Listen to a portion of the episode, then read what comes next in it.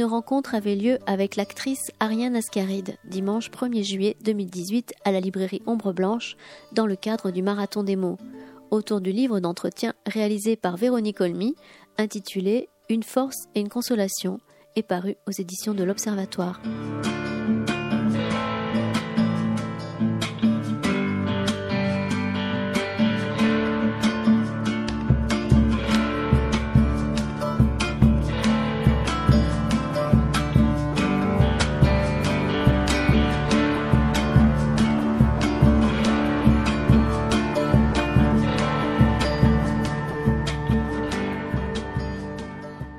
Se lève.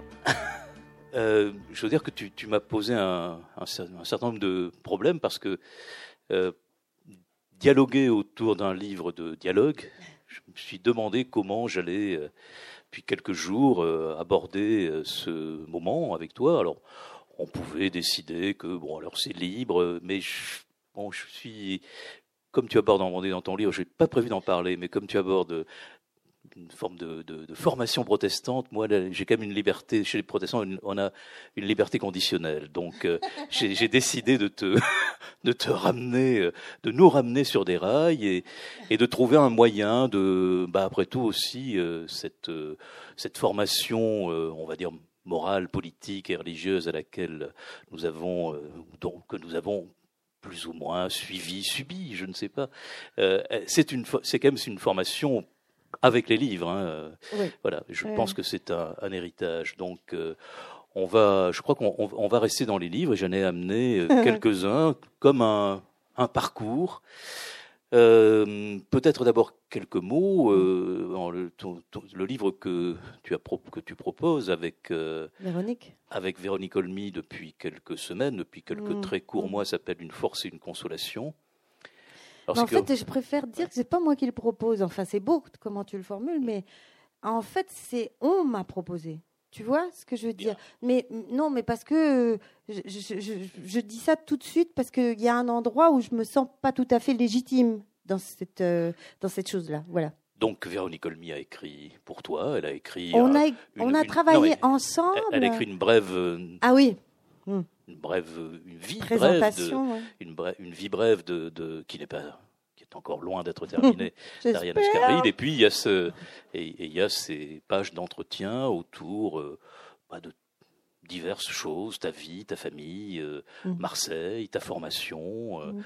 voilà, autant de choses que vous lirez, que je nous laisserons lire à tes lectrices et enfin admiratrices, admirateurs, spectateurs, spectatrices, auditeurs, auditrices, voilà. Donc euh, ils liront tout cela après. Mais nous, on va essayer de parcourir autrement. Donc, tout de même, j'ai pioché dans ce livre mm une manière de, de, de bon d'être ensemble là pour cette euh, bah, c'est je sais pas 60 90 minutes nous verrons comment euh. et puis on finira par de la lecture hein. ah oui oui non tu t'es pas encore libre hein. ah ouais euh, bon attends je m'assieds comme il faut je, je, te propose, je vais mmh. t'en dire quelques mots, on, va faire un parcours parmi les livres, en commençant d'abord, je, pensais que le mieux était de commencer par la scène, donc la, scène qui est je pense que le lieu de l'origine. Et tu, tu, parles de la scène d'abord en faisant référence à, à, ton père, voilà, et puis à ton maître. Donc on va, euh, on va émailler ce parcours. Je vais l'émailler de lecture de choses très courtes sur lesquelles je te demanderai de réagir. Et la première, elle, elle concerne Antoine Vitesse, pour qui tu, tu confesses une, une, admiration. Une admiration et, et une et un sentiment. Euh, Antoine, c'était vraiment quelqu'un. Quand on rencontre Antoine, c'est pas simplement une admiration vis-à-vis du metteur en scène ou vis-à-vis du théoricien du théâtre, vis-à-vis du professeur. C'est aussi euh, tous les élèves d'Antoine euh, pourront vous le dire. C'est un lien parce que Antoine était avec un. C'est assez rigolo d'ailleurs parce qu'Antoine, il avait un côté très protestant comme ça aussi, fils des Cévennes, avec son petit pull noir, son petit le haut de sa chemise, le col de sa chemise qui ne sortait pas du, pull. Il avait un côté comme ça tout le temps et son jean noir. Il draguait toutes les filles qui passent, mais ça se voyait pas. Mais euh, ça, c'est vraiment quelque chose que j'ai découvert un peu plus tard. mais euh, c'était un. C'est-à-dire que d'avoir fait ces études avec lui au conservatoire, ça, pas que pour moi, mais pour tous les élèves, ça a ouvert un champ, euh, un champ littéraire, un champ théâtral inimaginable, qu'on n'aurait jamais eu sans lui. Peut-être d'abord sur la, sur, la, sur la pédagogie et sur, cette, euh, et sur, le, et sur le groupe. Donc deux, deux extraits très courts hein, de, de, ce recueil de textes, Le théâtre des idées, euh, chez Gallimard. En fait, un texte, un, recueil qui était déjà paru, mais qui a été très largement complété il y a, très, peu de, il y a très peu de temps, il y a trois ou quatre ans. Voilà. Maître ou professeur, je préfère ce vieux mot de maître. Contrairement à l'apparence, il est le plus modeste. De quoi s'agit-il enfin?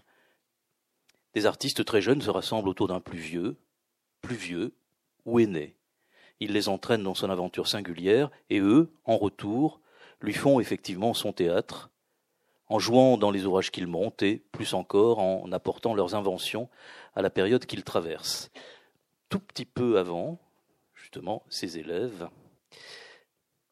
Dans l'école que j'aime, l'enseignement n'est pas constitué de l'addition de matières différentes, il n'est pas polytechnique, il veut être une assesse de l'imagination et, bien entendu, l'imagination peut être suscitée par les techniques. De même, le groupe est nécessaire. Il ne peut y avoir d'enseignement dans un rapport singulier professeur-élève. Le groupe, ce n'est pas seulement la préfiguration d'un public futur devant lequel l'acteur, une fois formé, devra se montrer, mais à proprement parler, un cercle de connaisseurs entraînés au déchiffrage et à la critique des signes scéniques. J'ai vraiment l'impression que tu as retenu la leçon. Ah mais c'est incroyable, tu vois, je entends ça et c'est ce qu'il faut savoir, c'est que les cours, Antoine, la manière dont il c'est vrai qu'il n'a jamais dit qu'il était professeur. Et même pour rigoler, nous, on l'appelait le mandarin ou il maestro. Parce que c'était pas du tout. Euh, il n'est jamais arrivé avec l'aura du professeur. Il arrivait avec l'aura de celui qui savait, ce qui n'est pas la même chose.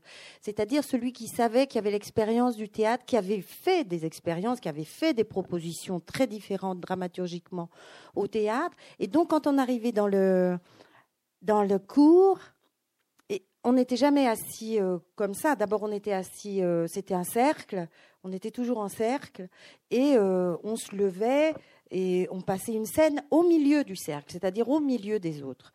Et aussi, sa classe, c'était pour lui, ça marchait dans les deux sens sa classe, c'était euh, aussi pour lui un laboratoire. Par exemple, moi, il y a des choses que j'ai vues, qu'on a travaillé.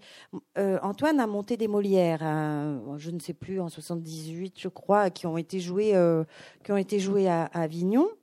Mais moi, j'ai vu les prémices de ces Molières, je les ai vues en cours par une proposition qu'avaient fait deux élèves, qui étaient euh, Benoît Régent et, Philippe Fretin, qui étaient l'entrée de, Don Juan et de Sganarelle euh, dans, la maison du commandeur. Et ça, je l'ai vu. Je l'ai vu en scène de présentation, comme ça, de travail. Et Antoine, alors ce qu'il faut savoir, c'est que Antoine, quand on travaillait comme ça, il était comme un enfant. Il était très excité il était content comme tout. Quand d'un coup, il y avait une idée sur laquelle il pouvait rebondir et repartir, il y a. Euh, euh, comment elle s'appelle Marina, je ne sais plus, mais Koleva, il y a des, des, ça doit être en CD maintenant, mais il y avait des, des DVD, des DVD des leçons d'Antoine Vitesse. Ça s'appelle Cinq leçons d'Antoine Vitesse. Il y en a une dans laquelle je suis qui est euh, sur, la jalousie du barbouillé. On était arrivé en faisant un machin, mais hyper compliqué, parce que ce qu'on voulait toujours, c'était paraître très intelligent aux yeux d'Antoine. Parce qu'Antoine était très, très, très intelligent. C'est-à-dire, c'était incroyable d'être intelligent comme ça. Vous voyez C'était dès qu'il commençait à ouvrir la bouche. Alors, il disait toujours, par exemple, au début, moi, quand je suis rentrée dans sa classe, je comprenais pas bien. Il disait, mais ce que je fais est remarquable. Alors, je me disais, bah, dis donc, le mec, il se prend pas pour de la merde. Mais non, quand lui, il employait le mot remarquable, c'est qu'il fallait le remarquer une deuxième fois. Vous voyez? Donc il parlait tout le temps comme ça. Ça nous obligeait aussi à avoir tout un travail sur le, sur le verbe, sur, le, sur, le, sur les mots, qui était absolument génial. Et il faisait tout un cours, tous les mercredis, il faisait un cours sur le langage. Et ça, c'était génial, parce qu'il arrivait avec n'importe quoi. Par exemple, il arrivait, ça je l'ai vu aussi, un jour il est arrivé avec euh, le journal, et dans le journal, il y avait un entretien, euh, il y avait des, trucs, euh, un entretien entre deux hommes politiques. Donc, il prenait deux, pas obligatoirement deux garçons, d'ailleurs un garçon et une fille, tout ça. Il disait, est-ce qu'on peut travailler là-dessus?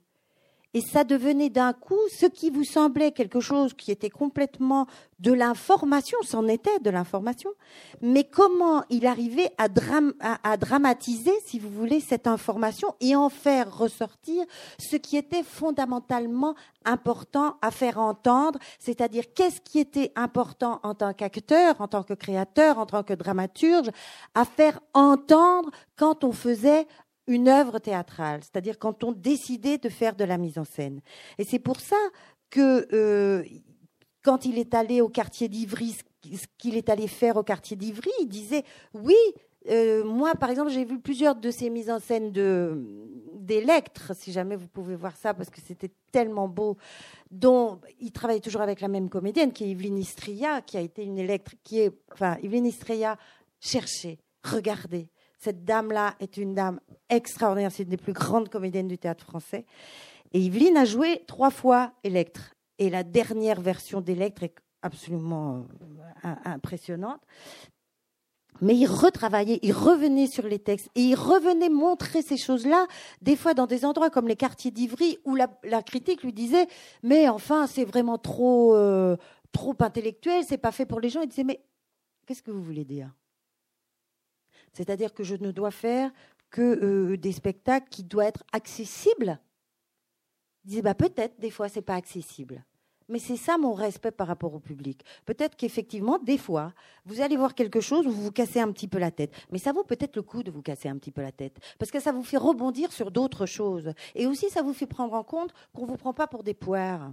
Et qu'on ne pense pas que vous n'êtes pas intelligent.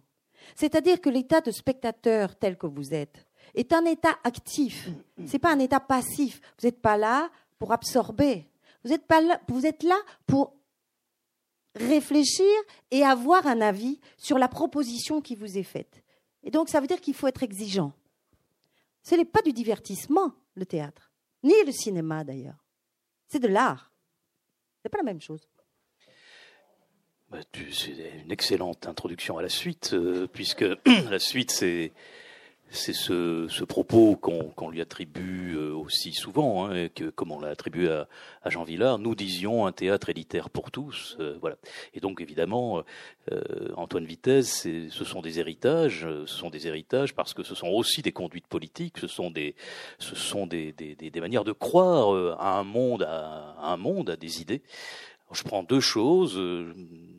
Celle-là, je la prends d'un programme du TNP. Hein, c'est joli. Hein euh, tiré de, de, de, l'irrésistible ascension d'Arthur Rouy, avec ce fameux, cette fameuse, enfin, vous, reconnaîtrez tous la, la, la, dernière phrase. Voilà, vous apprenez, Brecht dit, euh, enfin, c'est tiré de, la pièce. Hein, vous apprenez à voir au lieu de regarder bêtement, agissez au lieu de bavarder.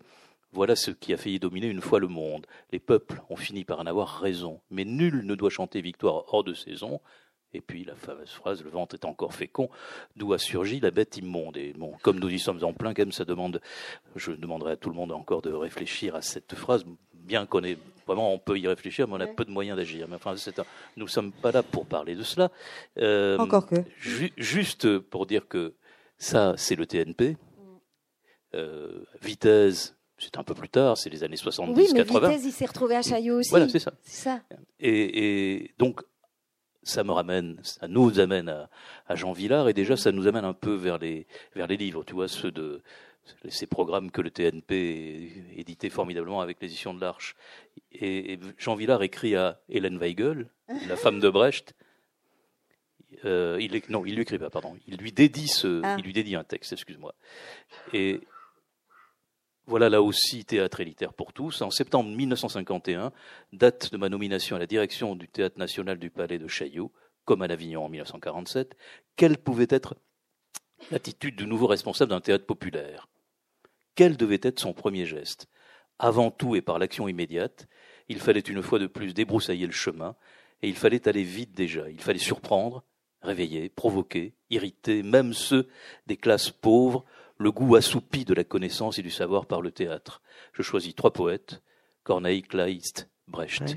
Je m'arrête là bon, pour dire que tout de suite, c'est quand même, c'est de la poésie. Mais oui, mais c'est, euh, je ne sais pas si vous connaissez des gens qui, quand ils étaient jeunes, allaient. Alors, il faut que vous sachiez que c'est marrant que tu aies pris ça parce qu'il y a deux étés, j'ai repris tous les carnets du Villard et je les ai relus. Parce que de temps en temps, dans mon métier, j'ai l'impression d'être un peu, euh, comment vous dire, à côté.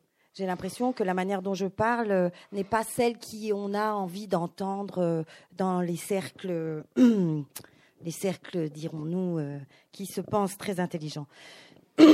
Et, donc, j'ai de temps en temps un sentiment un peu entre guillemets, hein, parce que j'ai une grande gueule, vous l'avez déjà remarqué, euh, d'exclusion, mais pas tant que ça. Mais j'avais besoin de relire Villa pour me dire, mais est-ce que ce que je pense, est-ce que c'est juste? Et si jamais cet été vous avez rien à faire, vous prenez les carnets de Villard, ça se lit très facilement et c'est en plus très rigolo aussi pour certaines choses, puisque y a, il faut savoir que donc il décide d'envahir le palais de Chaillot avec sa troupe. C'est toujours une guerre, mais une guerre sans fin pour avoir de l'argent, pour pouvoir monter les spectacles. C'est un travail de tous les jours. Il faut que vous sachiez que ce n'était pas juste le soir. Hein. Il y avait des concerts dans l'après-midi, il y avait des spectacles pour les enfants, il y avait des spectacles le soir, et après, des fois, les spectacles, il y avait encore d'autres trucs, et il y avait ces fameux balles qui était dans le hall de Chaillot où Gérard Philippe venait danser avec les spectatrices. Donc vous n'imaginez pas ce que ça provoquait, c'était un truc de fou. Et, j'ai beaucoup envie de parler de deux, de lui et de Gérard Philippe, parce que Gérard Philippe, on le présente toujours comme une espèce de, de, de bel homme qu'il était, très bel homme, et puis avec un modernisme dans son corps et sa manière de jouer. D'un coup, c'est un changement à l'intérieur du cinéma français, parce que beaucoup de gens le connaissent à l'intérieur du cinéma. Mais Gérard Philippe, c'est d'abord un acteur de théâtre. Et c'est un acteur de théâtre et c'est le premier président du syndicat français des artistes. Il faut jamais oublier ça non plus. Et c'est quelqu'un qui se fait mais de temps en temps par Villard, qui lui dit, mais attends, tu joues comment là? C'est pas parce que tu es allé faire du cinéma qu'il faut que tu joues comme ça tu vas remettre un peu, tu vas recommencer à, tu vas recommencer un peu à réfléchir et, à travailler. Et quand même, euh, c'est vrai, c'est une époque historique différente. On est tout à fait dix ans après la fin de la guerre, mais il y a un monde fou à Chaillot. Les gens vont au théâtre. Alors c'est des quarts entiers. Effectivement c'est les premiers qui, qui commencent à mettre en place le travail avec les comités d'entreprise. Et les comités d'entreprise, à ce moment-là, ils ont peur de rien. Ils font venir les gars qui travaillent euh, à Flins ou ailleurs, ils les font venir voir le prince de Hombourg. Aujourd'hui, les comités d'entreprise, excusez-moi de dire ça et je suis un peu en colère et je suis un peu provocatrice. Je ne dis pas que tous les comités d'entreprise sont comme ça, mais on va de temps en temps vers la facilité. D'accord? On va voir euh, Grease euh, à Medrano. Non, Medrano, ça n'existe plus. tu vois comme quoi, quand même? Ça marche bien. Hein, et euh, mais c'est ça que vous mène voir le comité d'entreprise. Vous devez avoir une exigence par rapport à votre comité d'entreprise. Par exemple, ici à Toulouse, il y a un théâtre, il y a des choses formidables qui se sont faites, entre autres nous, avec Simon Abkarian, nous sommes venus jouer l'année dernière. Non, je rigole. Mais voilà, il faut et, le théâtre public, c'est un théâtre qui il faut se battre et c'est vous encore une fois en tant que public, si vous venez remplir les salles, les gars qui dirigent un théâtre public peuvent après dire au ministère "Eh, excusez-moi, regardez le nombre d'entrées qu'on a fait." Donc vous aussi êtes responsable et ne dites pas simplement "Oh ben ouais, mais tu comprends la programmation, c'est pas possible, on va s'ennuyer. Moi, tu comprends quand je sors du boulot, j'ai envie de rigoler." Mais rigoler de quoi? De quoi? Voilà, c'est tout. Excusez-moi, je m'énerve, mais ça me.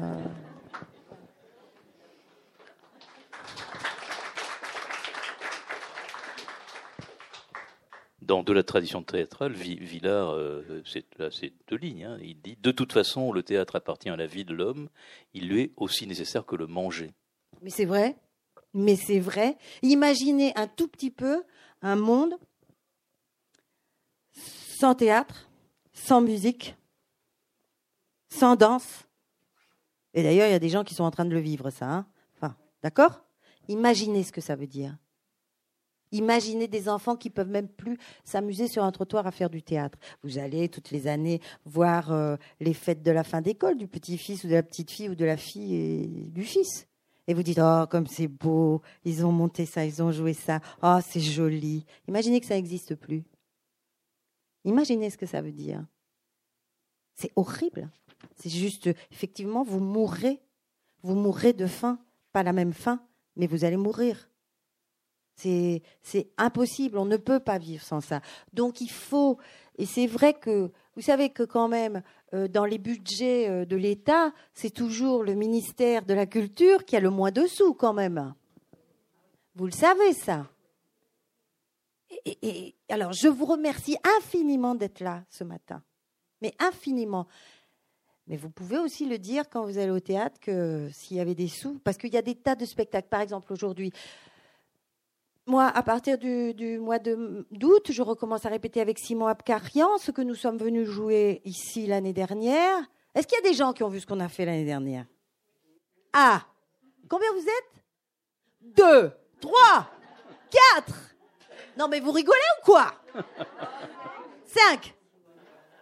Vous rigolez ou quoi Vous devriez tous être venus, non pas parce qu'on est géniaux, mais parce que ça vous aurait plu. D'accord Bon, donc on reprend ça. On reprend ça au Théâtre du Soleil, à la cartoucherie. Si jamais vous venez à Paris, vous pouvez venir nous voir. D'accord? On est 17 sur l'envol des cigognes sur un plateau. 17 il y a plein de gens qui vont venir voir le spectacle. Vous savez pourquoi? Parce que, oh là là, ça se fait plus 17 personnes sur un plateau. Effectivement, ça se fait plus. Vous savez pourquoi ça se fait plus? Parce que ça coûte cher. Et parce qu'on ne nous donne pas les subventions. Et que nous, nous faisons ça là, ce spectacle-là, nous faisons ça tous en reniant sur nos salaires. Et je ne peux pas vous dire à quel point. Mais parce qu'on a envie de jouer ça, parce qu'on a envie de porter cet auteur-là, qui est un auteur vivant, qui est aussi un metteur en scène et un acteur. Parce que c'est ça le plus enthousiasmant. Mais il faut qu'on mange aussi, qu'on paye le loyer. Vous comprenez? Donc il faut. Moi, je vous appelle à l'aide.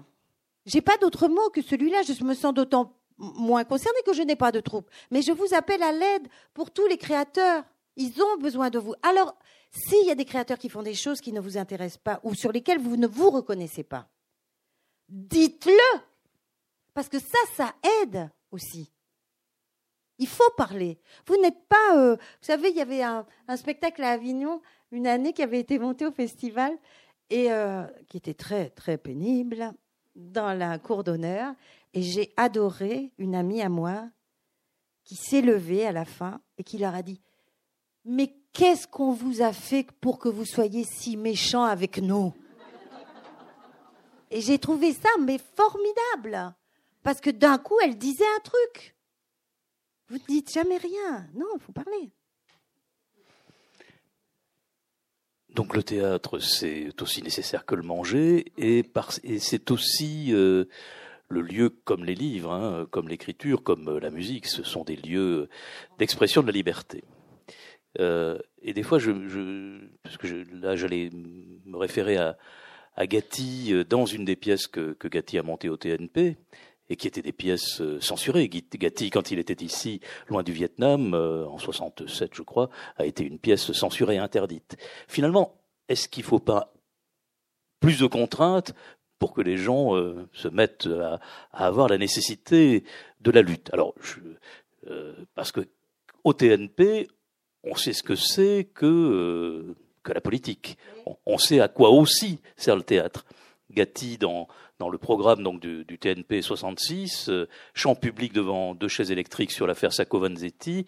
La, fin de son petit propos, il dit euh, pour, pour, pour, paraphraser Coléone et le, dirigeant syndical à Turin, l'affaire Sacco-Vanzetti continue en fait en droit et au fond de nous.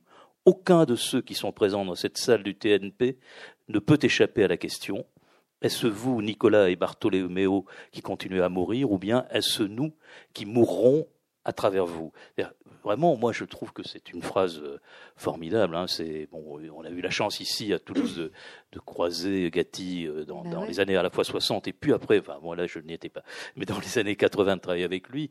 Bon, voilà des des des, des d'autres artistes qui ont euh, été à la conquête des libertés. Hmm. Et c'est et c'est et son lieu qui est à Montreuil d'ailleurs où j'habite, qui s'appelle euh, La Parole errante, et existe toujours. et en difficulté, je crois. Hein, ah bah, ça a toujours été en difficulté, La Parole errante. Alors donc euh, voilà, mais moi, ce qui me ravit, je j'y vais pas souvent d'ailleurs, mais ce qui me ravit, c'est que ma fille y est beaucoup. qu'il y a beaucoup d'anarchistes, vous savez, c'est horrible. Et, euh, et qui font des tas de trucs. Et, et, et, des fois, ils font des trucs où je ne suis pas. Euh, comment dire Je suis. C'est pas que je suis pas en accord, mais je me dis oh là là, ça a été déjà fait parce que. Et, et, vous savez pourquoi ils refont des trucs qui ont été déjà faits? Un, parce que je pense qu'il faut toujours taper sur l'enclume. Et deux, et ça c'est plus grave, c'est parce que je regarde là dans la salle, nous sommes tous à peu près de la même génération, enfin il y en a un peu plus jeunes. Mais c'est le problème de la transmission. Qu'est-ce qu'on transmet? Qu'est-ce qu'on raconte? À ceux qui viennent derrière nous Comment on le dit? Est-ce qu'on s'y intéresse? Moi, un jour, ma fille m'a dit mais Attends, maman, d'accord, tu as milité comme une folle pendant que tu avais 20 ans, mais maintenant que tu es connue et tout ça, pourquoi tu t'arrêterais de militer? Pourquoi vous nous lâchez? Soi-disant, c'est que les jeunes qui doivent faire les choses? Non, c'est vous, justement, parce que vous avez un appartement, une voiture, ça va, vous avez des sous, vous avez eu un métier, tout ça. Ne nous lâchez pas. Et je trouve ça euh, très important, parce que effectivement, la parole, elle doit continuer, elle doit, elle doit se passer, et on doit aussi les écouter. Et de temps en temps, j'ai l'impression qu'on les écoute mal. Alors ils font beaucoup de bruit pour qu'on les entende. Et des fois, ils font du bruit n'importe comment, bien sûr. Mais moi, j'ai énormément de plaisir. Euh, par exemple, vous savez, ce soir, il passe un film à la télé où je joue, qui s'appelle Les Héritiers. Et euh, je, vous dis ça parce que le premier jour de tournage, je, suis arrivée, euh, ouais, moi, je suis l'actrice qui joue, que tout le monde connaît, et je me suis retrouvée face à 24 jeunes gens qui venaient jouer pour la première fois, et j'ai été mauvaise comme un cochon. Mais très mauvaise. On a dû retourner hein, un autre jour euh, toute cette séquence qui est une séquence de rentrée de classe. Tout ça parce que je jouais en général. Tout ça parce que je ne les regardais pas vraiment. Tout ça parce que je les écoutais pas vraiment. Tous ces jeunes acteurs qui venaient jouer avec moi. Tout ça parce que je ne me mettais pas en ouverture pour acquérir, enfin, absorber ce qu'il m'envoyait en tant que jeune comédien. Eh bien, c'est pareil dans la vie. Si on ne se met pas en ouverture, on va passer à côté de ah ouais d'accord ils ont des dreads ils puent euh, ils sont mal habillés ils ont un chien qui pue ou des machins comme ça. Ok d'accord je ne suis pas du tout une sœur de Saint Vincent de Paul hein. absolument pas je n'ai pas de compassion aucune. Mais j'ai de la solidarité. Et je pense que ça c'est un truc important. Et la solidarité ça existe aussi dans l'art. Complètement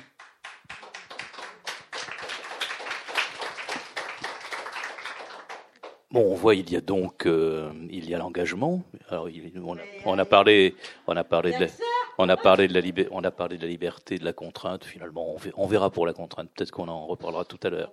En tout cas, il y a, il y a pour le coup, euh, pour la conquête de la liberté, euh, s'il y a encore, si ce mot, qu'est-ce que ce mot aujourd'hui signifie Donc, il y a l'engagement. Il y a l'écriture de l'engagement. Il y a, il y a les livres. Et on va progressivement, on va quitter, on va quitter le, TNP, on va, on va sortir de la scène et aller sur une scène plus, plus intime. Et tu, tu évoques dans une force et une consolation, enfin cet entretien, tu, tu évoques euh, évidemment beaucoup euh, la lecture, euh, de façon, euh, tout au long du livre, la lecture est évoquée, aussi bien la lecture des, des Mickey de ton enfance, enfin, que celle de ces, de ces fumetti, comme, comme, comme on dit en Italie, que nous avons tous euh, lus, et puis jusqu'à bah, jusqu'à aujourd'hui, c'est, puis on, on, finira, on finira sur, on verra, tu sais quoi. la lecture, c'est les, les livres, c'est le silence, c'est le c'est un, recueillement, un enfermement, c'est une, une manière d'être avec les autres euh, dans la solitude. Et c'est aussi, euh, évidemment, tu évoques beaucoup cela, ce sont des auteurs et des personnages. Alors, on, évoquera un auteur qui t'est particulièrement cher, mais peut-être on va le, et qui est un auteur d'un engagement. Alors, un peu, un peu complexe, c'est Anna Segers et son engagement, sa vie, puis un engagement qui se termine euh, en RDA. Mais on, on va pas, voilà, nous, on n'est pas là pour faire un topo sur Anna Segers. Tu en parleras et on parle. Mais on va passer au personnage et tu, tu évoques, euh, entre autres, hein, euh, Balzac, la femme de 30 ans. Bon. Et là, je, bon, on va pas tout prendre et j'ai plutôt mis, là, je me suis mis de côté Aurélien d'Aragon et Gilles de, de Drieux-La Rochelle. Par, pour euh, voilà. Alors d'abord, et puis après, je, je lirai deux, euh, deux, extraits, mais je te laisse ah réagir là-dessus. Non, non, non, non, parce que ça, c'est c'est sur la, question des personnages et du, et du réalisme. Donc, euh, je vais d'abord t'écouter. Pourquoi c'est Alors, la première chose, c'est que Aragon, donc, quand j'avais 20 ans, j'étais aux jeunesses communistes. C'est pas une découverte. Hein. Et et il y avait souvent, toujours, on croisait des gens euh, et, Aragon était vivant, d'ailleurs. Et Antoine Vitesse avait été euh, le secrétaire d'Aragon. Donc, quand on était au conservatoire, il racontait des histoires d'Aragon, de la personne Aragon. Et euh, comment, comment c'est toujours rigolo d'entendre parler d'un auteur qui, comme ça, une espèce de montagne pour vous, et que d'un coup, il redevient juste un humain. Donc, c'est toujours très étrange. Et, puis, il y avait toujours dans les fêtes euh, de la jeunesse communiste, il y en avait toujours, euh, toujours un moment où quelqu'un lisait un poème d'Aragon. Et, euh, en, fait, je suis venue à lui pas par la poésie. J'aimais beaucoup, mais je suis venue à lui parce qu'il avait écrit, je ne sais plus combien, en combien c'est de volumes en poche, il avait écrit Les communistes. Donc, c'est l'histoire des communistes pendant la guerre et tout ça. Et, donc, et à un moment donné, il ne faut pas que je me trompe de nom, il raconte comment un député communiste, je crois que c'est Benoît Frachon, tient, parle à la tribune, mais pendant euh, je ne sais pas combien d'heures. C'est comme euh, euh, Mr. Smith au Sénat de Capra ou, ou James Stewart, tu sais, parle pendant longtemps, longtemps, longtemps. Et moi, j'avais un rapport euh, à mon engagement politique qui était aussi un rapport presque héroïque, vous voyez. J'aimais les héros. Et je trouvais ça mais tellement extraordinaire qu'un auteur français raconte ça, l'héroïsme de ces gens qui avaient fait la résistance, qui avaient été arrêtés. C'est vrai d'ailleurs qu'ils étaient héroïques, hein. il faut quand même dire les choses comme elles sont. Et donc j'ai commencé en lisant Aragon comme ça. Et puis... Euh, et puis, vous savez, moi, j'ai toujours, euh, enfin non, vous savez pas, mais, mais je traîne toujours, je regarde les livres comme ça. Je traîne euh, dans des librairies, ou même pas obligatoirement dans des librairies, chez les gens, je regarde les livres. Et puis, euh, je connaissais Robert Guédiguian, auquel je disais que j'étais complètement enthousiaste avec les communistes. Et il me dit, bah, lis Aurélien. Et j'ai lu Aurélien. Et ça m'a ça m'a transpercé. Ça m'a pas du tout dévasté, mais oui, traversé. Et ça m'a raconté aussi, et d'ailleurs, c'est pas un hasard si assez vite, plus tard, je lis Drieux-La Rochelle. Il me raconte l'histoire de mon pays quand je suis pas vivante, quand je n'existe pas. Il me raconte l'histoire de mon pays quand mon grand-père, ma grand-mère sont jeunes, ce que je ne connais pas, que je ne les ai jamais vus jeunes. Et euh, il y a, euh, par exemple, dans Aragon, après, il y a des choses très jolies. Dans, dans, Aurélien, il y a un moment où il va à la piscine, donc il est en maillot, et euh, il nage avec un autre gars qui a un accent, une manière de parler. Parce qu'Aragon, il raconte ça très bien, hein. les, les, accents, les quartiers, Paris. Et, et il raconte, ils nagent tous les deux ensemble. Et quand ils vont après, euh, quand ils sortent de la piscine, parce que l'autre lui invite à boire un pot, et ils vont au vestiaire, et quand ils sortent du vestiaire, l'autre il est habillé comme un prolo, et lui il est habillé comme il est, lui, Aurélien. Et comment les, comment les conventions sociales qui n'existaient plus dans l'eau se remettent en place à ce moment-là? Et c'est comme disait Villard, euh, au théâtre, la bif et le moine, ben, là aussi, c'est pareil, la bif et le moine, quoi. Et, et, ces choses-là, cette réalité-là. Et aussi, ça me raconte l'entre-deux-guerres, dont on ne m'avait jamais parlé, ni à l'école, ni chez moi, dont je ne connaissais pas euh, le choc. C'est la première fois que, je, que je comprends un peu le choc de ces hommes qui ont fait la Première Guerre mondiale et tout ce qui peut en découler après. La preuve, ces deux-là, Aragon et Drieux-La Rochelle, étaient amis quand même. Hein. C'est pas et on a souvent dit que quand Aragon écrit Aurélien, il pense à Drieux-La Rochelle et que Drieux-La Rochelle, quand il écrit Gilles, il pense à Aragon. Donc vous voyez cette complexité des choses là, de ce temps-là de l'histoire de France qui est aussi une époque très foisonnante artistiquement parlant quand même. Hein. Il y a énormément de choses qui se passent. Euh, a fait que ben voilà, lis ce que tu veux lire. D'abord, c'est très bien que tu aies dit ce que tu voulais dire, parce que tu parles quand même. C'est vrai que tu fais dans.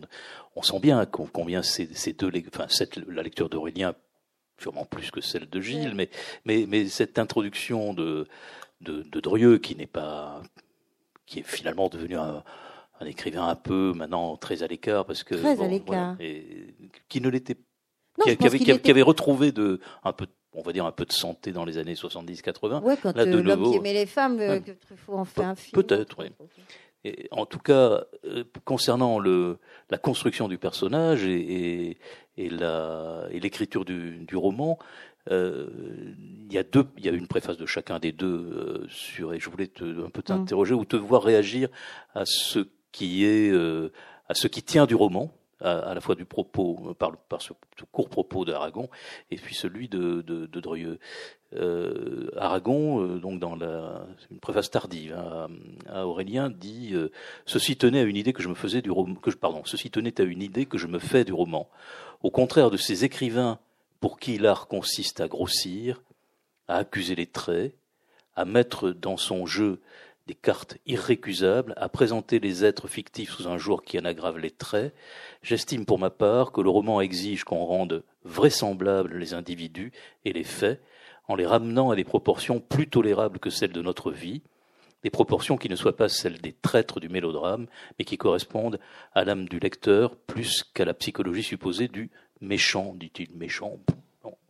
Et Drieux, dans le, lui, bon, bien avant, puisqu'il est, est mort, enfin, il s'est suicidé dans, pendant la guerre. tu vas voir, c'est une, une, autre manière de, d'aborder cette question. Il faut se méfier beaucoup des clés, parce qu'en fait, on, comme tu disais, on dit, mais alors c'est, qui vos personnages Il faut se méfier beaucoup des clés, surtout de celles que les amis d'un auteur ou les personnes qui prétendent les connaître ont toujours en abondance dans leur poche. Le fait est qu'on ne peut rien écrire à Paris sans que cela prenne l'aspect d'un racontard. Mais à Carpentras, on ignore les passe-partout de Paris. C'est à Carpentras qu'il faut être lu pour être sainement jugé. C'est rigolo, ça. La vérité, c'est que tous les romans sont à clé. Parce que rien ne sort de rien, parce que la génération spontanée est inconnue dans la littérature comme dans la nature, parce que toute littérature réaliste est fondée sur l'observation du modèle, parce qu'aucun auteur, même le plus irréaliste, ne peut échapper à sa mémoire. Marrant, on a l'impression qu'ils racontent la même chose tous les deux. Ça, mais c'est ça qui est, c'est ça qui est pour moi extrêmement touchant. Et euh, moi, je, vous, vous, engagerai à, lire Gilles, à, relire ce livre-là. Après, Aragon, c'est juste un génie, quoi. C'est un vrai génie de la littérature française. C'est, euh, et, lisez un livre que j'adore qui s'appelle le, Mentir vrai. Vraiment, lisez ça parce que c'est, c'est. Euh, voilà, moi je vous raconte une petite anecdote que je connais, que j'adore. Aragon, pendant, je ne sais pas si c'était pour écrire un roman ou un machin comme ça, il allait porte des lilas dans un café pendant des, semaines. Il y est allé euh, en disant qu'il était représentant en bonnetterie. Et il restait là dans le café, il parlait avec les gens. Parce que je pense qu'Aragon, il a toujours eu aussi un énorme plaisir à se masquer, à se faire passer pour quelqu'un d'autre. Mais je pense que ça venait aussi du fait d'avoir envie d'entrer dans la vie des gens. Enfin, moi, je ne suis pas un, écrivain, je ne suis pas un auteur, mais je le regrette bien d'ailleurs. Mais, mais, je crois que on a ça en commun, en tout cas avec euh, les acteurs, on ça en commun avec euh, les écrivains. À un moment donné, il faut ils ont envie de rentrer, d'aller de, d'aller chez les gens, de regarder, d'écouter. Euh, moi, je vois mon amie Véronique Olmy qui en ce moment est en train d'écrire un autre roman. Je vois bien comment elle fait c'est des explorateurs, les auteurs. Véritablement des explorateurs. Ils vont chercher, ils vont, se renseigner. Et je pense que euh, Aragon, il avait un côté routard, quoi. Il, allait euh, tout ça avec euh, son élégance, hein, très, très, très particulière parce que c'est vraiment une époque. cette époque n'existe plus du tout plus du tout. C'est, la littérature n'est plus vécue du tout de la même manière aujourd'hui. c'était quand même des. De toute façon, c'est quand même un génie. Hein. Il n'y a, pas de, de souci là-dessus. Mais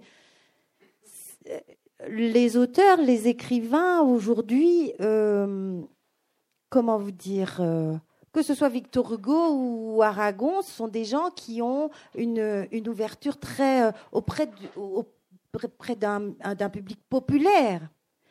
Beaucoup d'auteurs aujourd'hui que nous connaissons, nous qui sommes là aujourd'hui, n'ont pas d'ouverture par rapport à un public populaire. Et j'ai l'impression de temps en temps que, mais comme dans mon métier à moi, hein, que on fait ça entre nous, quoi. On est entre nous, on se comprend entre nous, on aime ou on n'aime pas tel roman, ou on aime telle pièce, ou on n'aime pas tel film. Euh, je, vous donne un exemple euh, de cinéma. Euh, dans les années 60, Godard, en faisant ses films qui sont déjà, on dit ah là là, on comprend rien, il fait 700 000 entrées quand même au cinéma. Aujourd'hui, si euh, un film d'auteur arrive à faire 100 000 entrées, euh, euh, tout le monde est content. Je veux dire, nous, avec La Villa, c'est encore une fois un miracle complet. Et vous voyez Alors, on peut me dire, c'est parce qu'il y a la télévision, les ordinateurs, les machins comme ça. Bien sûr. Mais le fait de faire des choses en collectif, comme disent tous ces gens-là d'ailleurs, en collectif, c'est-à-dire être ensemble dans une salle, ça, transmettez-le à vos enfants, parce qu'eux, ils l'ont plus. Hein. Voilà. Alors, on, avait ces deux, deux personnages de, de romans de l'entre-deux-guerres, avec euh, des choix euh, et des destins très séparés, quand même, très opposés. L'un va vers le fascisme et l'autre euh, la convention. bon. Tu sais, je me demande, Cédrieux La Rochelle, j'arrive pas, quand, la première fois que j'ai lu Gilles, je me dis, mais c'est pas possible, quoi.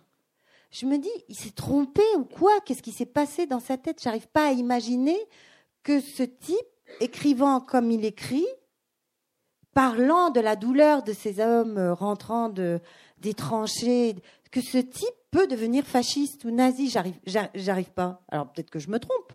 Et peut-être qu'effectivement, euh, aussi euh, chez les Allemands, il y a beaucoup de jeunes gens qui sont devenus nazis parce que l'humiliation des tranchées a existé aussi. Je le sais, ça. Mais lisez Drieux-La Rochelle et puis vous me direz. Vu le retour des idées d'extrême droite aujourd'hui, y compris des idées de Charles Maurras, on pourrait faire une enquête pour demander aux gens pourquoi ils vont vers Maurras. Hein. Peut-être on, aurait, peut-être des réponses. Euh, un peu avant, et j'ai été très très touché par par euh, à la fois Anna Segers, on en parlera tout à l'heure, mais que tu cites Thomas Hardy parce que bon, pour moi c'est un auteur vraiment très important et à la fois il, est très différent des deux autres puisque lui c'est un auteur plutôt euh, non pas de la ville, hein, euh, personnage de la ville, mais personnage de la de la campagne et, donc c'est on lui a refusé le Nobel parce qu'il était trop pessimiste. Pourtant, il a vraiment, il était nobelisable pendant, mais trop pessimiste. Et, on verra peut-être, on, finira sur Madame Bovary, donc peut-être dans le genre. Euh, et j'ai trouvé là dans, un vieux livre que j'ai à la maison, hommage à Thomas Sardy, tu vois, j'aime tellement cet homme que j'avais collecté des choses sur lui. C'est Charles Dubos, qui est un des grands commentateurs de la littérature dans les années 10, dans les années 20. Il écrit Plus je réfléchis sur l'œuvre de, de Hardy et sur Hardy lui-même, et mieux il m'apparaît que sa grandeur aujourd'hui unique réside dans le fait qu'il est tout pénétré, habité par le sens de la vie en général, qui, chez le grand romancier, est quelque chose d'autre, de très différent et quelque chose de plus que le sens même de la vie des personnages qu'il crée. C'est marrant parce que quand je t'entendais parler des films, je dis tiens voilà, ben, par exemple les films de les films de Robert Guédiguian, les, les, choses que tu mets, que tu, dans lesquelles tu joues, c'est le sens de la vie. Ouais trouve ça vraiment le sens de la vie. C'est alors ça fait très vieillot peut-être. Non, pas du tout. Ça fait pas vieillot du tout. C'est parce que je pense que et c'est de ça euh, dont il est énormément question euh, aujourd'hui dans le monde dans lequel nous vivons, c'est qu'on oublie de parler du sens de la vie et qu'on nous donne, euh, on nous formate pour penser une certaine manière le sens de la vie. Le sens de la vie, je pense qu'il est il est pour chacun une, quête. Quel est le sens de votre vie? C'est une véritable quête et il faut jamais, jamais, jamais la lâcher. Il y a plein de choses, plein d'événements qui nous donnent envie de la lâcher. Ce que j'aime dans les personnages de Thomas Hardy, d'abord, alors comme il l'a peut-être dit tout à l'heure, je ne sais pas si vous avez entendu. Oui, je suis. Euh, j'ai une éducation religieuse protestante. Et euh, c'est bizarre, hein, mais c'est comme ça. Et, hum, et euh, le protestantisme a développé, on n'a pas du tout l'impression quand on me voit, a développé ou enfin, en tout cas, a installé chez moi un, sens de l'austérité et, un sens de la résistance démoniaque.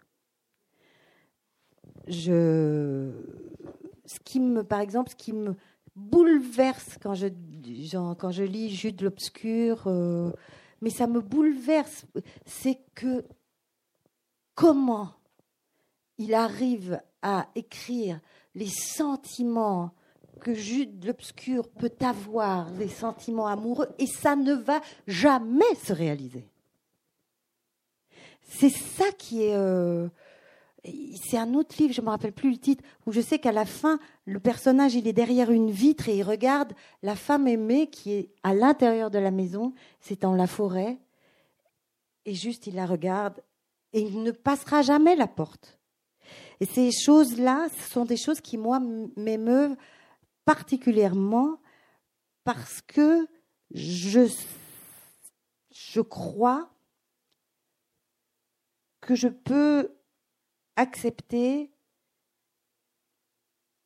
qu'il y ait des choses qui ne marchent pas, que j'arrive pas à faire certaines choses. Mais ça ne m'a pas empêché, au moment où j'ai essayé de les mettre en place, d'avoir éprouvé et ressenti des émotions et des sentiments inimaginable. Et parfois même, vous allez voir, je suis un peu tordue, je préfère ne pas dire les choses parce que j'ai l'impression que les mots vont déflorer la profondeur du sentiment que je peux éprouver. Et, je ne sais pas, j'ai Thomas Hardy, avait quelque chose comme ça qui, qui fait que je l'ai rencontré par hasard, cet auteur, encore une fois. C'est simplement parce que c'était à, à Giberjeune, euh, sur le, à, Saint-Michel. Ils, vendent des livres d'occasion. et j'ai vu ce titre, ça s'appelait Jude de l'Obscur. Je me suis dit, qu'est-ce que ça veut dire, Jude de l'Obscur? Et c'est ça, l'obscurité. Il y a des gens qui sont. Euh, vous savez, nous vivons des temps où il faut toujours être dans la lumière, être extrêmement. Euh, vous voyez, renvoyer, être euh, clinquant. Euh.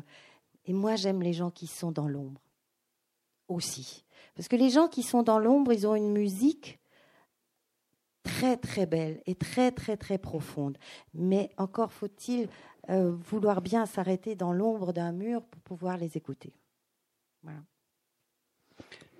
Alors moi, j'ai, découvert Hardy d'abord par la lumière et parce que dans, il, y a une, y avait une très belle adaptation au milieu des années 70 de Loin de la foule déchaînée, autrement appelé Barbara, donc un, film avec Julie Christie, euh, qui était Alan Bates, qui était vraiment formidable et qui m'a amené à, lire euh, ce livre, qui est peut-être un des seuls un peu optimistes. Euh, mais je pense que le, celui auquel tu fais allusion, c'est peut-être le maire de Casterbridge, qui se termine. Enfin, ce ne sont pas des personnages en échec, hein, ce sont des personnages dont le destin les, les, les, les, les, les, les, cuit complètement. voilà. Voilà, les absolument. Mais c'est parce que nous avons peur de ça. Nous avons peur de l'échec. Il ne faut pas avoir d'échec mm. aujourd'hui. Si vous, mais enfin, tu as fait de telles études et tu fais ça, mais c'est nul. Mais si je suis content en faisant ça, vous voyez, aujourd'hui, faites attention, ça américanise à mort.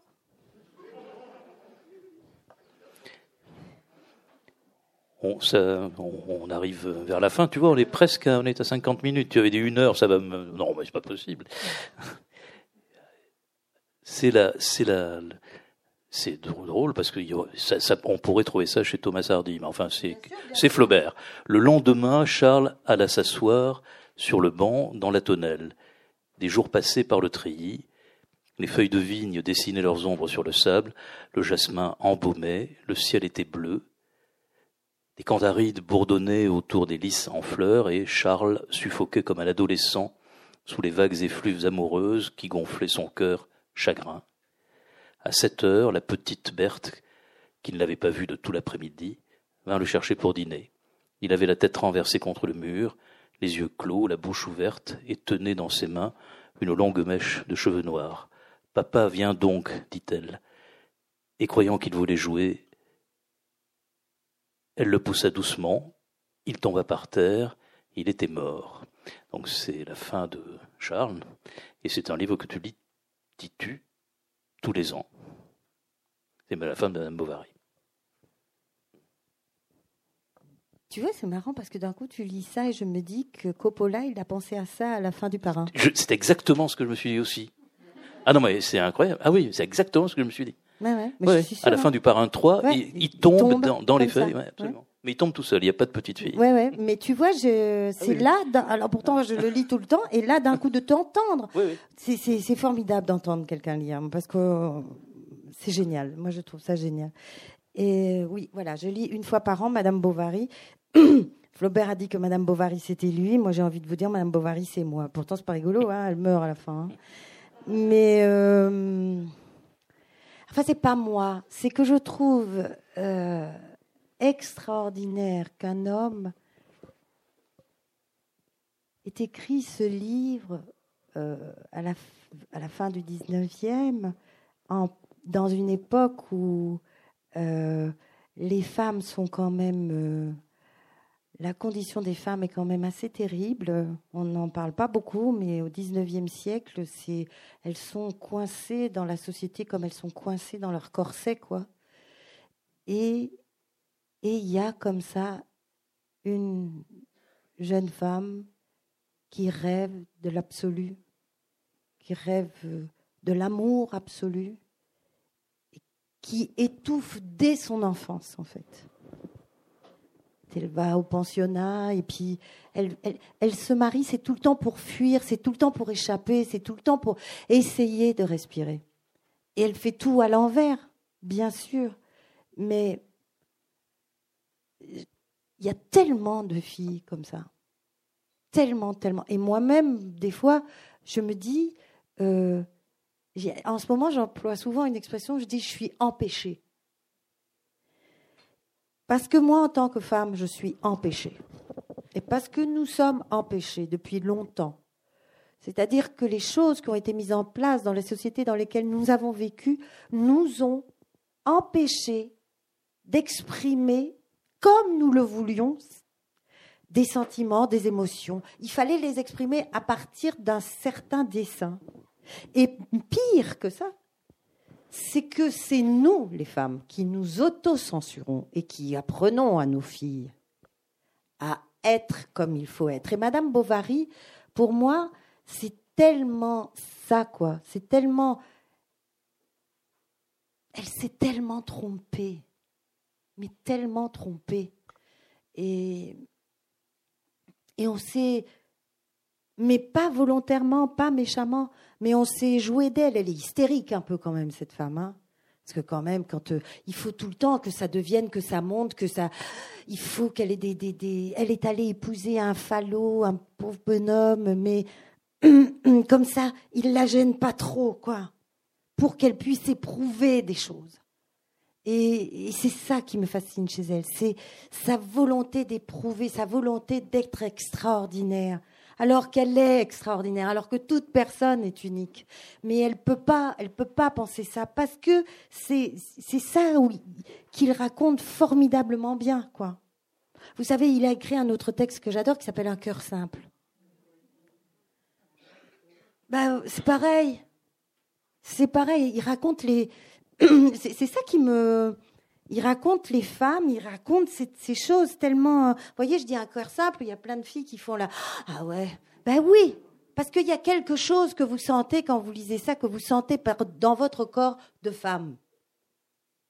Ça ne veut pas dire que vous ne pouvez pas comprendre, messieurs, hein, c'est pas ça. Hein.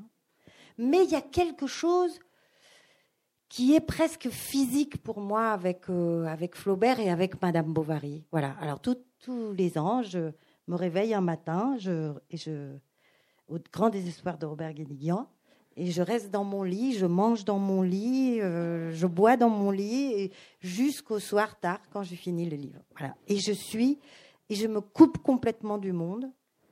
Et, et, en même temps, je me coupe du monde, et en même temps, je reçois.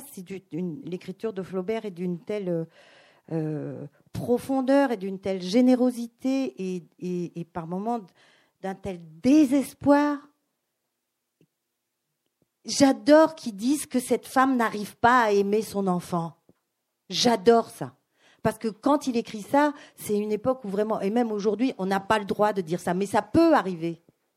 On ne naît pas en ayant la fibre maternelle. C'est du pipeau. C'est pas vrai. On peut très bien ne pas avoir d'enfant et être une femme formidable, et on peut des fois ne pas être maternelle. Ça existe.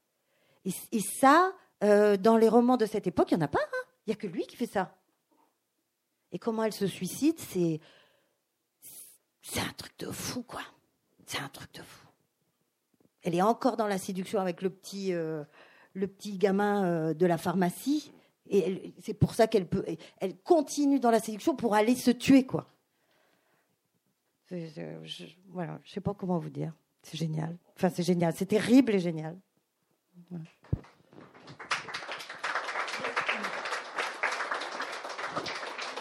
Alors ce, sera moi la, dernière lecture que je te ferai, parce qu'après c'est peut-être toi qui vas lire, mais tu vas voir, c'est dans le dans qui appelé le journal qui sont en fait des lettres à, à Louis Collet, et Flaubert écrit, je trouve ça extraordinaire, et ça, tu vas voir que ça va vraiment répondre, mais je pense peut-être déjà tu l'as déjà lu. Hein, N'importe, bien ou mal, c'est une délicieuse chose que d'écrire, que de ne plus être soi, mais de circuler dans toute la création dont on parle.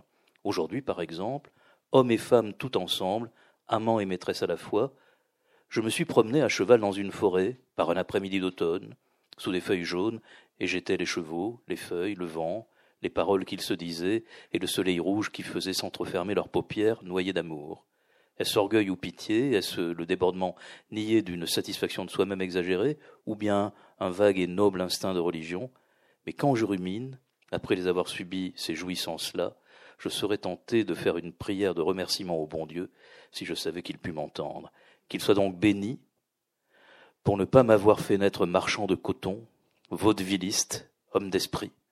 Chantons Apollon comme au premier jour, aspirons à plein poumon le grand air froid du Parnasse, frappons sur nos guitares et nos cymbales et tournons comme des derviches dans l'éternel brouhaha des formes et des idées. C'est extraordinaire. Moi, C'est génial. Ça aurait été mon pote celui-là, je suis sûr.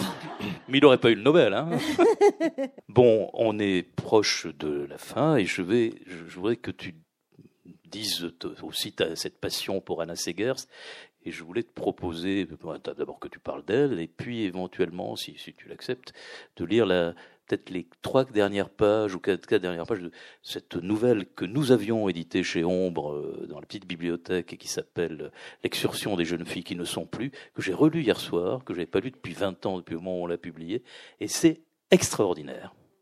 Mais littéralement extraordinaire. Vraiment, euh, c'est sûrement la perfection en matière de, en matière de nouvelles. Bon, je te ah laisse. Oui, non, mais... Alors, Anna Seger, c'est un auteur allemand euh,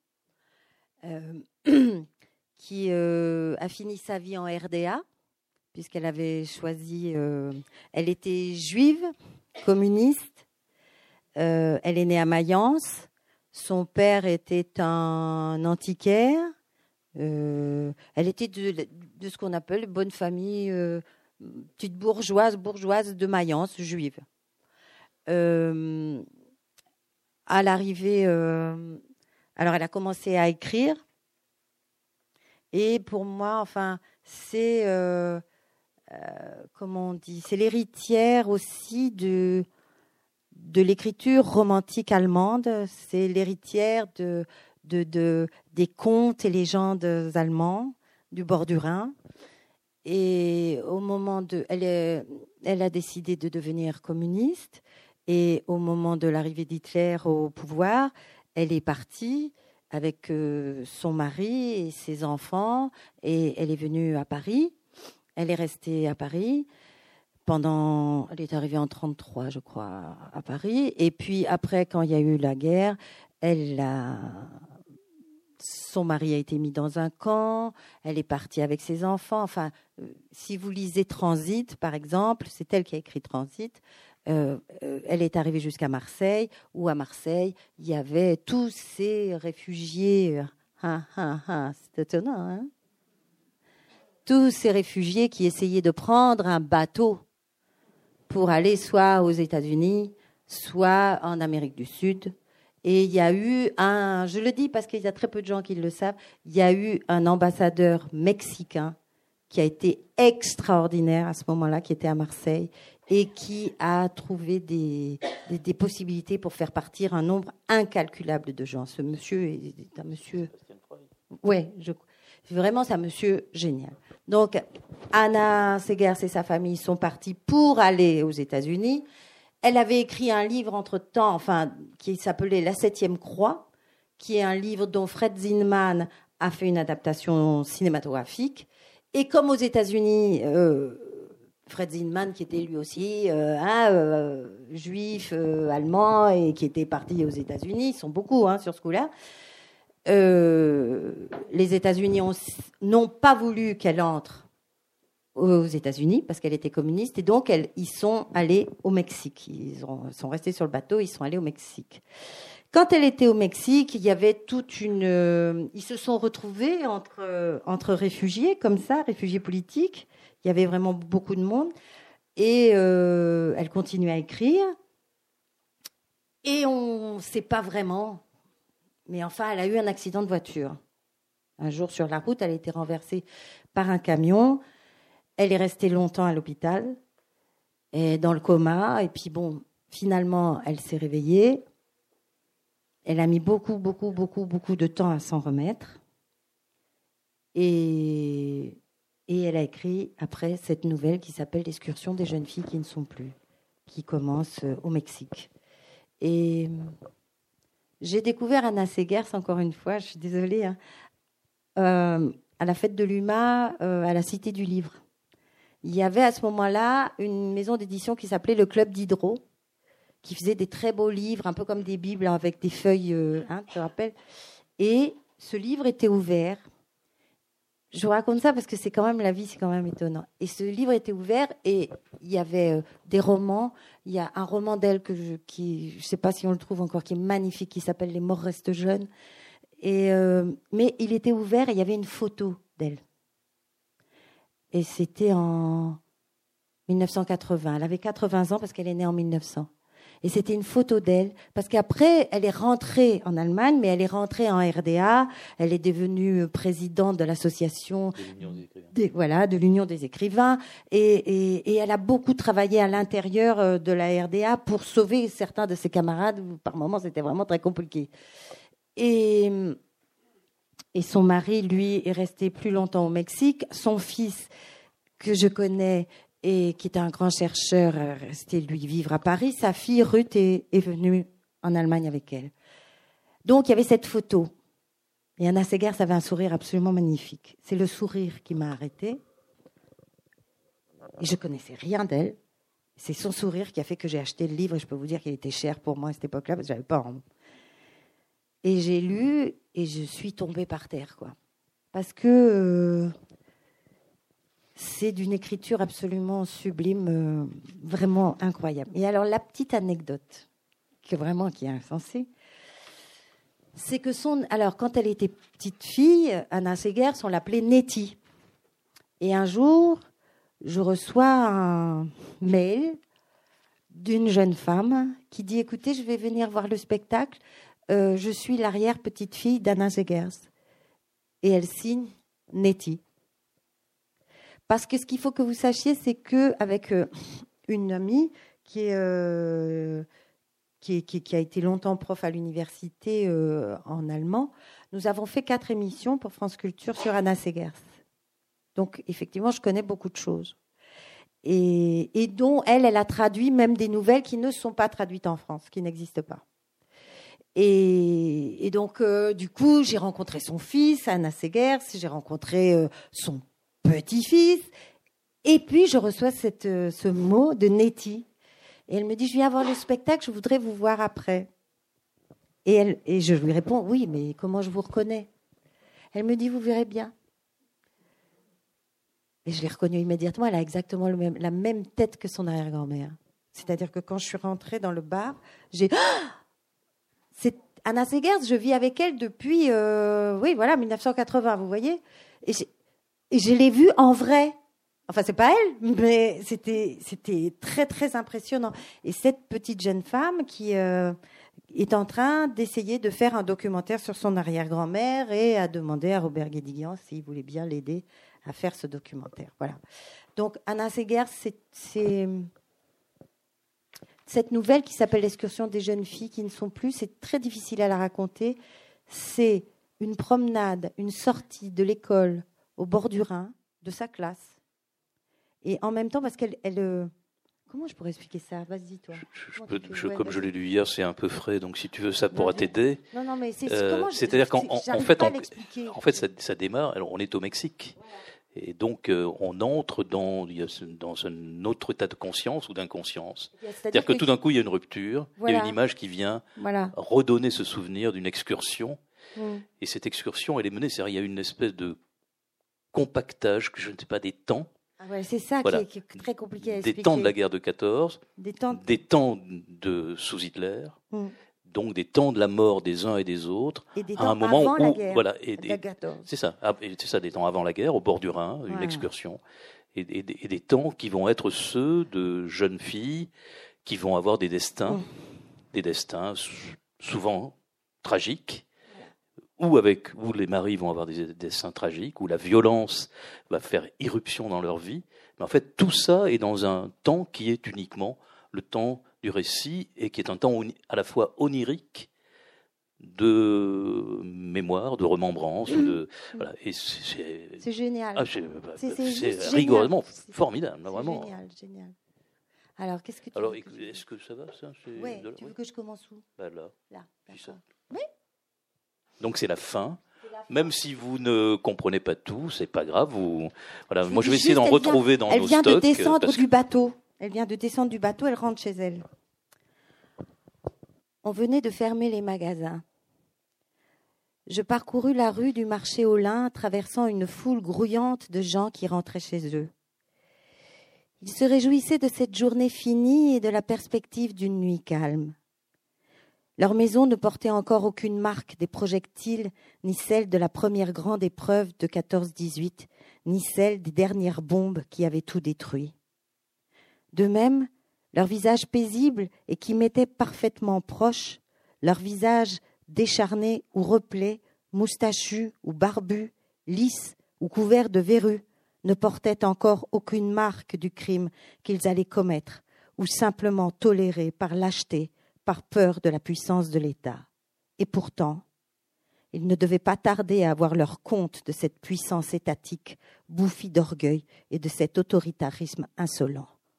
Ou peut-être y avait-il pris goût, ce boulanger à la moustache frisée et à la bedaine toute ronde au coin de la rue du marché au lin, chez qui nous allions toujours acheter des gaufres, ou ce contrôleur du tramway qui, au même instant, passait près de nous en faisant teinter sa sonnette. Ou bien la quiétude de cette soirée, les pas rapides des gens regagnant leur logis, le carillon des cloches, la sirène des usines éloignées qui sonnaient le repos hebdomadaire, l'humble satisfaction de cette journée de travail semblable aux autres, que je goûtais comme un breuvage euh, réconfortant. Tout cela inspirait-il à ses enfants une telle répugnance qu'ils dussent bientôt absorber avec avidité les communiqués de guerre de leur père et rêver de quitter le bleu de travail couvert de farine ou de poussière pour revêtir l'uniforme. J'eus encore une fois une légère angoisse au moment de déboucher dans ma rue, comme si je pressentais qu'elle était détruite. Mais ce pressentiment ne tarda pas à se dissiper, car en parcourant le dernier tronçon de la rue Bohauf, je pouvais déjà suivre mon chemin préféré, celui que je suivais toujours en rentrant chez moi, et qui passait sous deux grands frênes qui, à droite et à gauche, étendaient leurs voûtes comme un arc de triomphe au-dessus de la rue, en se rejoignant, intacts, indestructibles. Et je voyais déjà, Au milieu du gazon, les massifs de géranium et de bégonias blancs, rouges et bleus qui barraient ma rue. Comme je m'approchais, la brise du soir, plus forte que toutes celles que j'avais jamais senties sur mes tempes, détacha des buissons d'églantines roses un nuage de feuilles qui me semblèrent tout d'abord refléter le rougeoiement du ciel, mais qui en réalité étaient colorés naturellement de ce même rouge. Comme toujours, après une journée passée en excursion, je redécouvris, tel un bruit longtemps oublié, le sifflement du vent montant du Rhin et prisonnier dans ma rue. J'étais extrêmement lasse, si bien que je fus contente de me trouver enfin devant la maison. Mais monter l'escalier me parut d'une difficulté extrême. Je, je levai les yeux vers le deuxième étage où se trouvait notre logement. Ma mère était déjà sur le petit balcon vitré et orné de pots de géranium qui dominaient la ville. Comme elle semblait jeune, ma mère, beaucoup plus jeune que moi. Comme ses cheveux lisses étaient noirs comparés aux miens car les miens grisonnaient déjà alors que dans les siens, on ne voyait pas encore une seule mèche grise.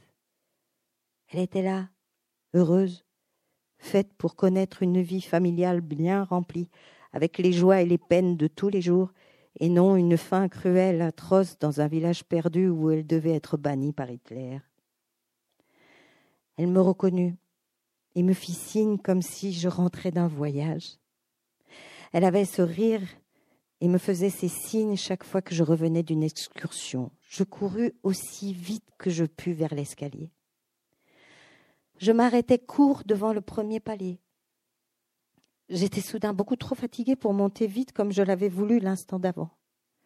Le brouillard gris-bleu de la fatigue enveloppait tout. Et pourtant, autour de moi, il y avait cette clarté brûlante et non pas la pénombre habituelle des cages d'escalier je fis un effort pour monter et rejoindre ma mère. L'escalier que cette vapeur m'empêchait de voir me paraissait s'élever à une hauteur inaccessible, un escalier escarpé, impossible à monter, comme s'il eût escaladé la paroi d'une montagne. Peut-être ma mère était-elle déjà dans le vestibule et attendait-elle sur le palier. Mais mes jambes se dérobaient sous moi toute petite enfant, j'avais pour la dernière fois éprouvé pareille angoisse à la pensée qu'une fatalité pouvait m'empêcher de revoir ma mère. Je l'imaginais, m'attendant en vain, séparée de moi par quelques marches seulement. Puis je me calmais en songeant tout à coup que si je m'effondrais ici d'épuisement, mon père pourrait malgré tout me trouver tout de suite. Il n'était pas mort. Il allait rentrer bientôt puisque c'était samedi. Il aimait seulement flâner un peu plus longtemps que ma mère ne l'eût souhaité, à bavarder au coin des rues avec ses voisins. Déjà tintaient les assiettes annonçant le repas du soir. Derrière toutes les portes, j'entendais le claquement des mains frappant la pâte à un rythme familier. Je m'étonnais de cette manière de préparer les crêpes. Au lieu d'étaler au rouleau cette masse résistante, on l'aplatissait entre les deux mains. En même temps, j'entendais dans la cour le cri éperdu des dindons. je me demandais avec étonnement comment il se faisait que l'on éleva tout à coup des dindons dans cette cour. Je voulus me retourner, mais au début je fus aveuglé par la lumière extrêmement violente qui venait des fenêtres de la cour. Les marches se perdaient dans la brume, la cage de l'escalier s'élargissait de tous côtés en une profondeur inaccessible, comme un abîme. Puis, dans le renfoncement des fenêtres se concentrèrent des nuages qui la remplirent assez vite. J'eus encore la force de penser quel dommage. J'aurais pourtant bien voulu que ma mère m'embrassât. Si je suis trop fatiguée pour monter, d'où tirerai-je la force de regagner le village d'où j'étais venue, tout là-haut, où l'on m'attend pour la nuit? La brûlure du soleil était toujours aussi forte. Jamais sa lumière n'était plus brûlante et plus coupante que lorsqu'elle tombait obliquement. Comme toujours, je trouvais étrange qu'ici il n'y eût pas de crépuscule, mais seulement ce passage brutal du jour à la nuit. Je me ressaisis et me mis à marcher d'un pas plus vigoureux, bien que la montée fût perdue dans un abîme infranchissable. La rampe de l'escalier, en se tordant et en s'arrondissant, se transforma en une énorme clôture de cactus géants comme une palissade. Je ne pouvais plus distinguer les crêtes de montagnes des traînées de nuages. Je trouvais le chemin de l'auberge où j'étais restée assise après être descendue du village là-haut. Le chien était parti. Deux dindons qui n'étaient pas auparavant cherchaient leur pâture maintenant dans le chemin. L'aubergiste était toujours accroupi devant la porte, et à côté de lui était accroupi un ami ou un parent, tout semblable à lui, figé dans ses pensées ou peut-être dans le néant. À leurs pieds étaient tapis, confondus, les ombres de leurs chapeaux. L'aubergiste ne fit pas un mouvement quand je revins. Je n'en valais pas la peine. J'étais déjà cassé dans la série des perceptions habituelles.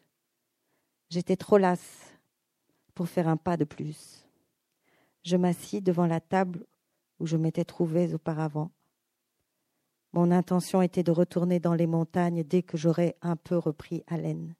Je me demandais à quoi j'allais occuper le temps, aujourd'hui et demain, ici et là-bas, car je sentais maintenant comme un fleuve infini, impossible à saisir comme l'air. Ne nous a-t-on pas habitués dès notre enfance à dominer le temps par un moyen quelconque au lieu d'humblement nous livrer à lui? Tout à coup, je songeais à nouveau à la tâche dont m'avait chargé mon professeur. Écrire avec soin l'excursion de notre classe. J'étais décidé à faire dès demain ou peut-être dès ce soir, quand ma fatigue serait passée, ce devoir que l'on m'avait confié.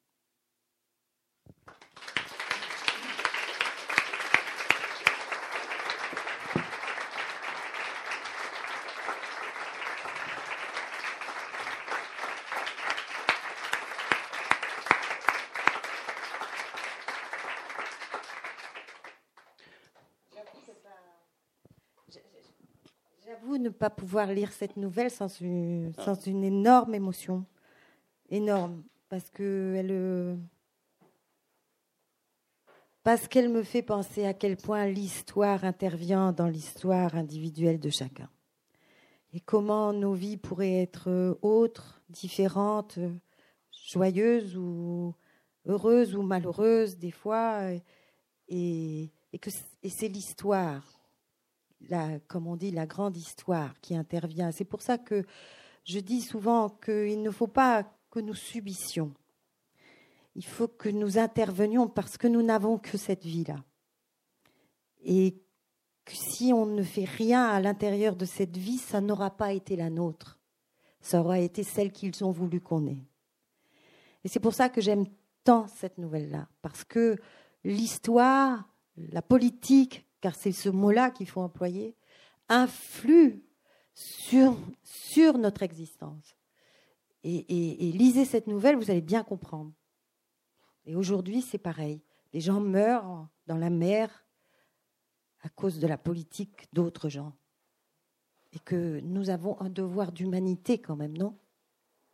Ce n'est pas le devoir de la loi, c'est le devoir de l'humanité. Voilà, je vais arrêter là. Sinon, on en a pour trois heures.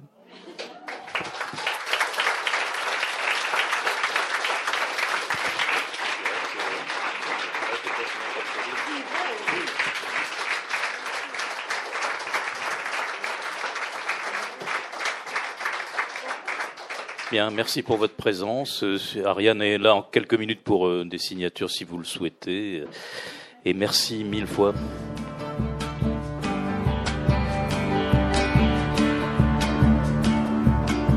Il s'agissait d'Ariane Ascaride à la librairie Ombre Blanche le 1er juillet 2018 lors du Marathon des mots autour du livre d'entretien de Véronique Olmy intitulé Une force et une consolation publié aux éditions de l'Observatoire.